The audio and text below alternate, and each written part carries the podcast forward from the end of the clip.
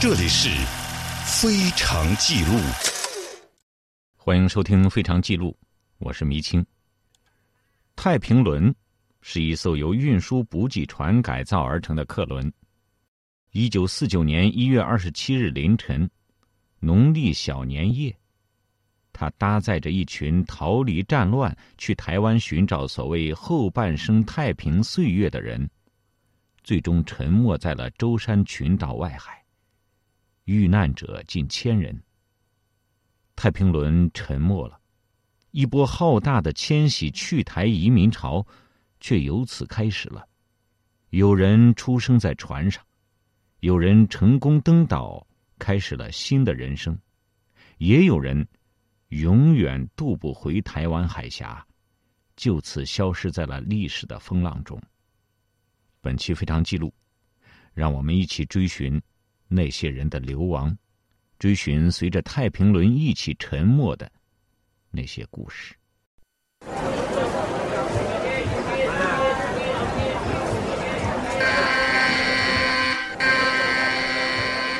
一九四九年一月二十七日，农历腊月二十八，这天中午，上海富商李浩民。来到黄浦滩码头搭船，他要去台湾和家人团圆过春节。预定下午十六时起航前往基隆的太平轮是年关前最后一趟去台的航船。它原本是货船，因为向台湾大规模的转运人员、物资的需要，才在一九四八年十一月勉强改装成客轮，主要运送国民党撤退军民去台湾。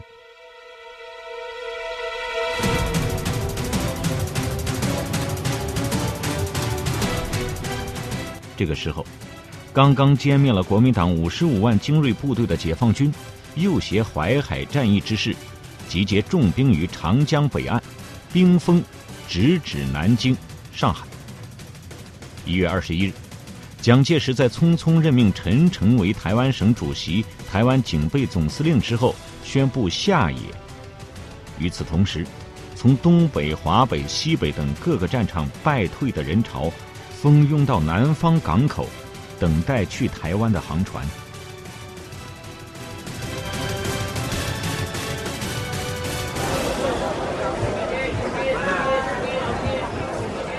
想搭末班船的人太多，从中午开始，黄浦滩码头就一片黑压压的人潮。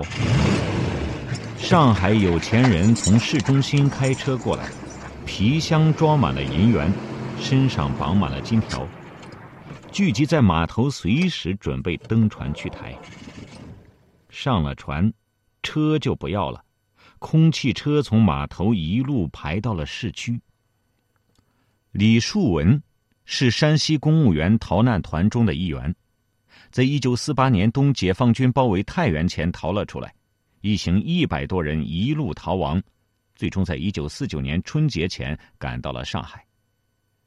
登上太平轮之后，他们却发现这不是装人的船。尽管船上配有餐厅、酒吧和娱乐室，但是那只属于少数的有钱人。货舱挤得像猪圈一样，弥漫着酸腐的气味，令人阵阵作呕。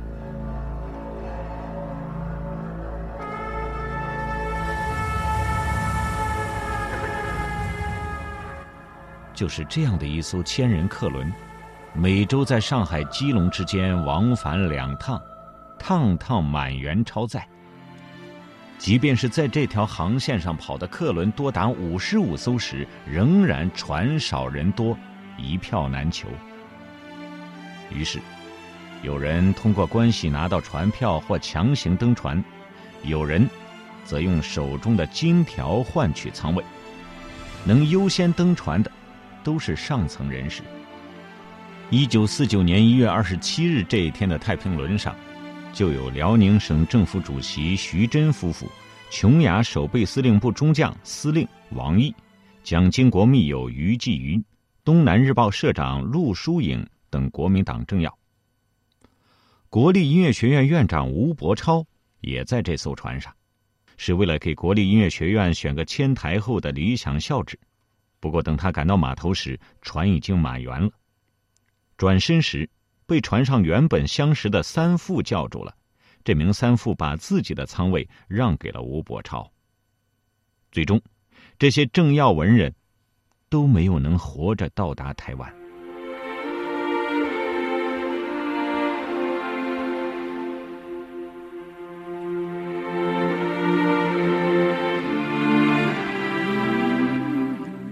国民党四平市书记长梁肃荣，在解放军攻克四平后，化妆南逃至上海，准备登船，却因为太太刚生的二女儿发烧不适，不能成行。同行的二十多名东北籍立法委员决定与梁家共进退，于是一起退了船票。到下午十六时，太平轮已经满载了近千乘客，其中船员一百二十四名。有票的五百零八人，还有三百多人没有票，但是通过各种途径强行登上了船。逃难时谁还管是什么船，能去就行了。他们无法像两年前就预见时局将乱，早早的把妻儿送到了台湾的李浩民那样从容。虽然他们中的多数人对台湾的了解，顶多就是知道四季如春，物产丰隆。有甜美的凤梨和香蕉。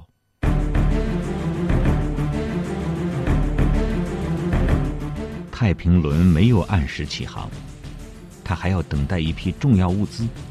这些物资包括国民政府中央银行重要文件一千多箱，东南日报社全套的印刷设备、纸张及相关资料一百多吨，同时还有一捆一捆的钢筋不断的运上船。很快便压得船身倾斜。李树文回忆，有人看着心里发慌，就把船票转卖了。但是逃难者大多忽略了这个险情。事后统计，加上这批六百多吨的钢材，太平轮起航时累计载重已经达到两千七百多吨，早已超过了它的核载吨数。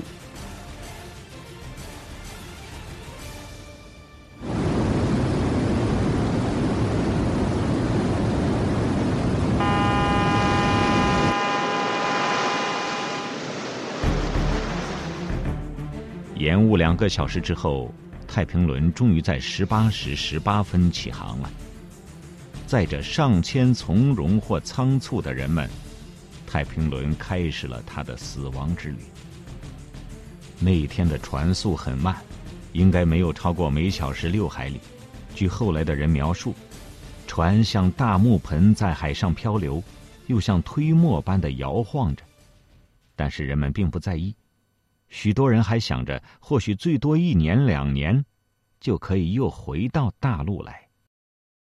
太平轮没有挂信号灯，并且抄了一条暗礁多、水道窄的近路，这是因为国民党的夜航管制，为了避免遭遇军队船只拦截检查。如今已经无从得知当初是否有乘客表示过担忧和异议。海难生还者叶伦明回忆。那晚船上的人也像在家养过小年夜，更因为乱世中与亲人团圆的渴望即将成真，这个小年夜尤显得珍贵。叶伦明也和熟识的朋友围成一桌吃饭喝酒，觥筹交错间，他们还讨论到了台湾之后的打算。他们都带上了全副的家当，期盼着到台湾能过上有钱的安稳日子。满船弥漫的虚幻生平中，船员们也都离开了驾驶舱，在甲板上喝酒、喧哗、哄笑，浑然不觉无人把舵的这艘希望之船，正面临着一场毫无征兆，却又迟早要发生的灭顶之灾。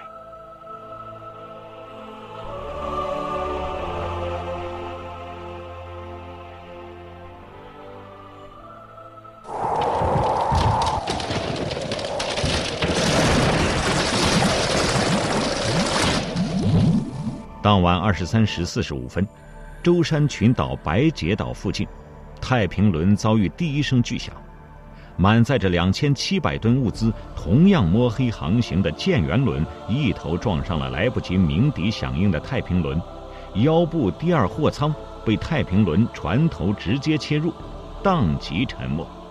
船上七十多人，仅三位管轮和一名水手获救。太平轮也严重受损了，不过船员们估计，应该还可以支撑到附近海滩。叶伦明也以为船没有大碍，继续坐在饭桌边上为大伙儿盛饭。山西公务员李树文等大多数乘客则回到船舱，想着一觉睡醒就到台湾了。就有后半生的太平岁月了。仅仅十五分钟之后，午夜零点，第二声巨响彻底击碎了人们的甜梦。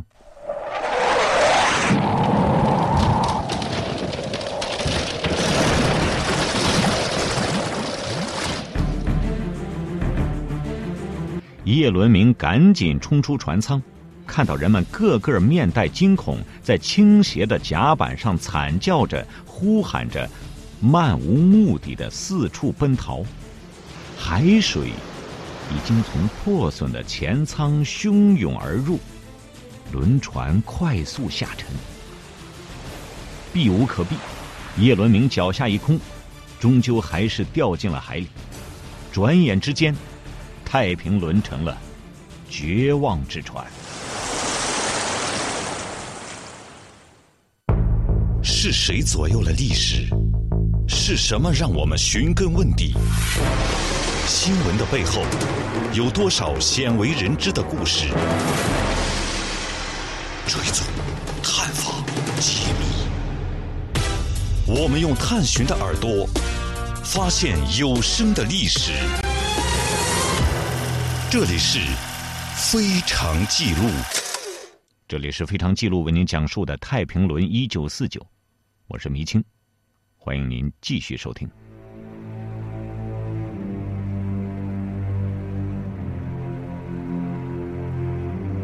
又一个十五分钟之后，绝望之船变成了死亡之船。太平轮在零点一刻即完全沉没，把近千乘客抛入了大海。身上绑着金条银元的，率先被剥夺了逃生的机会。沉重的黄白之物瞬间把他们拖进了水底，他们全身只剩一个头在水面，身旁是满满一包用手巾裹着的金条。紧接着，乘客们的衣裤全部湿透了，身如贴冰，浑身发抖，牙齿互撞不已。严冬午夜，冰冷刺骨的海水冻死了绝大多数人。另一名幸存者徐志浩在落水中看到。四个孩子紧紧的拥抱着母亲，而母亲，他们唯一的、最后的保护者，也用双手紧紧挽着他的儿女。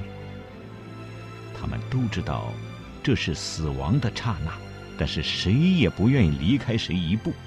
最后，他们那最亲爱、最坚决不离的五口人，完全被无情的海水吞了下去。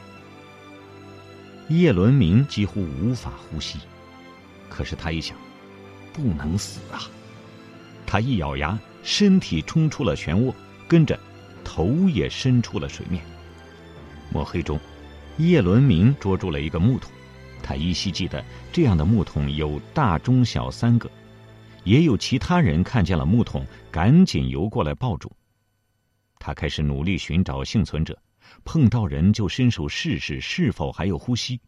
摸到脚就拽住，把人拖上木桶；也有人主动伸出手来，他就尽力拉住。十几个人在海里再浮再沉，等待救援。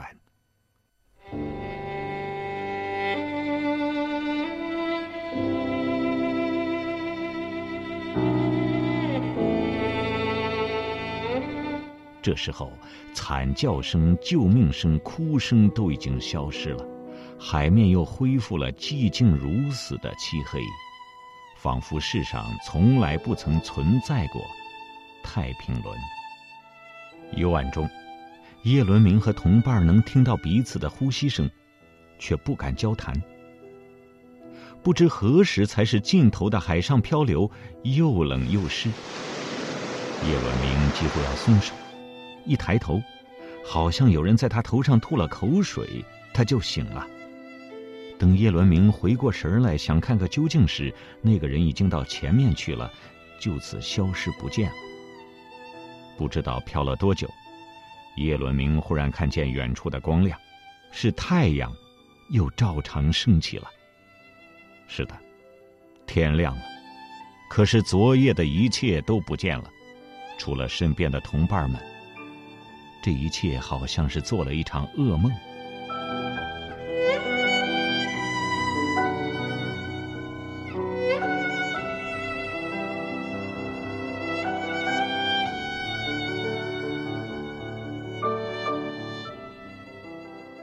终于，有一艘澳洲军舰驶过，救起了他们。于是又有了食物、热饮，生还者就着火炉取暖，烘干衣物，然后随船前往上海。李树文不会游泳，在落水时和太太及七八个人死死抓住轮船甲板上的一个大木箱，在断断续续的呼救及波涛声中漂浮着，期间。陆续有人因为体力不支沉入水中，包括李树文的太太。身体壮实的李树文用尽最后力气爬到箱子上面，漂了十多个小时之后，终于被一位驾船路过的福州人搭救。李树文成了那群人里唯一的生还者。事后统计，全船生还者不过三十六人。海难发生后不久，另一位船长林成良看到了太平轮的结构图。他说：“因为由货轮仓促而改成的客轮，太平轮存在着诸多设计不合理之处，尤其是它的单层舱底很不安全。通常客船都是双层底。太平轮是美国马尼托瓦船厂制造的大弧形客货船，一九二零年下水。二战中。”该型号船作为美军的短程运输补给船使用，为了加速航行、躲避日军舰艇炮火，美军又刻意把船身改装的轻巧单薄。不光是船身的问题，当时为了保证调动畅通，国民党军上海港口司令部规定，天黑以后是军运专用时段，任何民船一律不许进港出港。而严重超载的太平轮，为了躲避检查，不开航行灯，又偏离正常航线走狭窄水道，结果就撞上了同样也是违规关灯、窄道航行的建元轮。倘若只是这些原因，仍然不足以酿成一起近千人死亡的大海难。吴伯超的独生女吴一曼后来得知。海难发生时，驾驶舱里空无一人，这才导致舰员轮驶进鸣笛警告时，太平轮没有任何反应。尤为不可思议的是，该时段的当班船员正是那个让舱位给吴伯超的三副。那一刻，他正在甲板上忙着喝酒。生还者葛克也指出，由于撞船事发突然。甲板迅速下沉，船上的十几条救生艇根本来不及放下去，而船员们在船沉之际也都只顾自己逃命，根本无心顾及船客。错乱荒谬，从人们登船开始，一直持续到了沉没的那一刻，最终，把希望之旅变成了死亡之旅，把近千条生命连同他们的黄金银元。他们的希冀和憧憬，一起埋葬在了海底。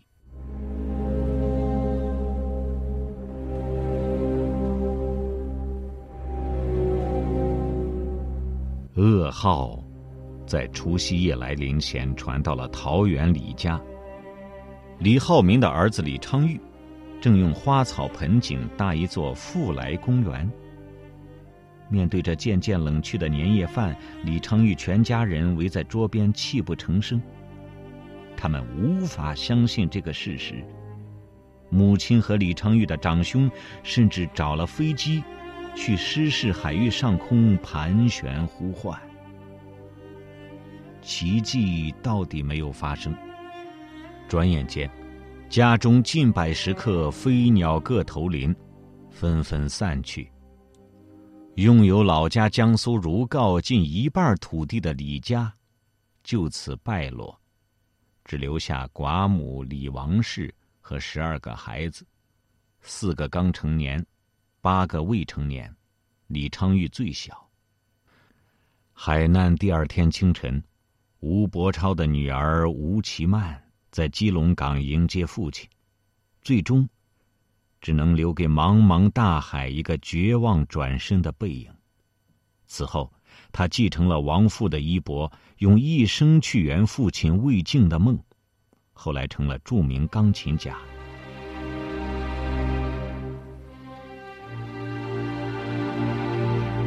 太平轮及近千条生命的消失，在翻天覆地的大时代风潮中，只是溅起了些许波动。转眼便消失无踪了。媒体虽有报道，但是在满纸的战乱灾祸新闻中，太平轮也仅仅是一个标题。然而，太平轮终究没有成为被遗忘之船，较之遇难者家属生还者的太平轮记忆，更是刻骨铭心。获救之后，叶伦明回到了上海鸭绿江老家，才从船难中死里逃生。他对船行远方感到恐惧，他试着写信给台北的妻子倾诉心情和思念，可是所有的信件都被原封退回。不久，两岸封锁对峙，他失去了与家人的所有联系。直到上世纪八十年代去香港定居，恢复了与兄弟的通信往来后，他才知道，妻子早在太平轮事件次年就改嫁了。父亲其实早就知道了。但是到死也没有告诉他，这成为了叶伦明最不愿意提起的往事。到了香港之后，叶伦明坚持靠贩售自己缝的被单、蚊帐、枕头套、床单等谋生，有时候他还会卖几张手绘的油画给观光客。他婉言谢绝了社区的照顾，他说：“我在海难中都没有死，你们去照顾别人吧。”这时，他还恢复了年轻时长跑的习惯。他说：“每回慢跑都是一次活下去的勇气。”六十年前一起在太平轮上的朋友来不及到达台湾，而他幸运的活着。他要努力的留住呼吸与生命的感觉。他说：“只要跑步，就觉得肉体心灵都满足，也从不感觉孤独。”叶伦明后来拿到了多项马拉松赛事的冠军。现在八十八岁的叶伦明终于跑不动了，可是他还要慢行。他说：“要一直走下去，直到他倒下为止。”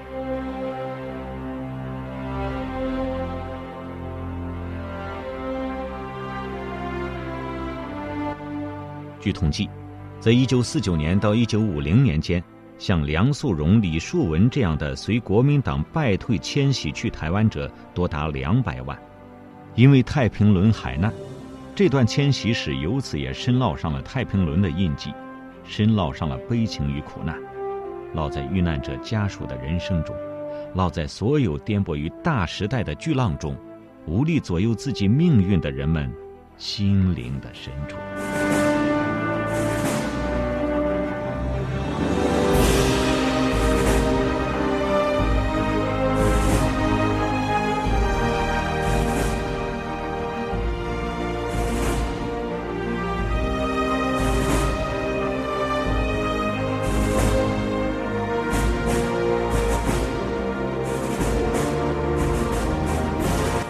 是非常记录为您讲述的《太平轮》，一九四九，编辑刘晓彤，我是迷青，感谢您的收听，再会。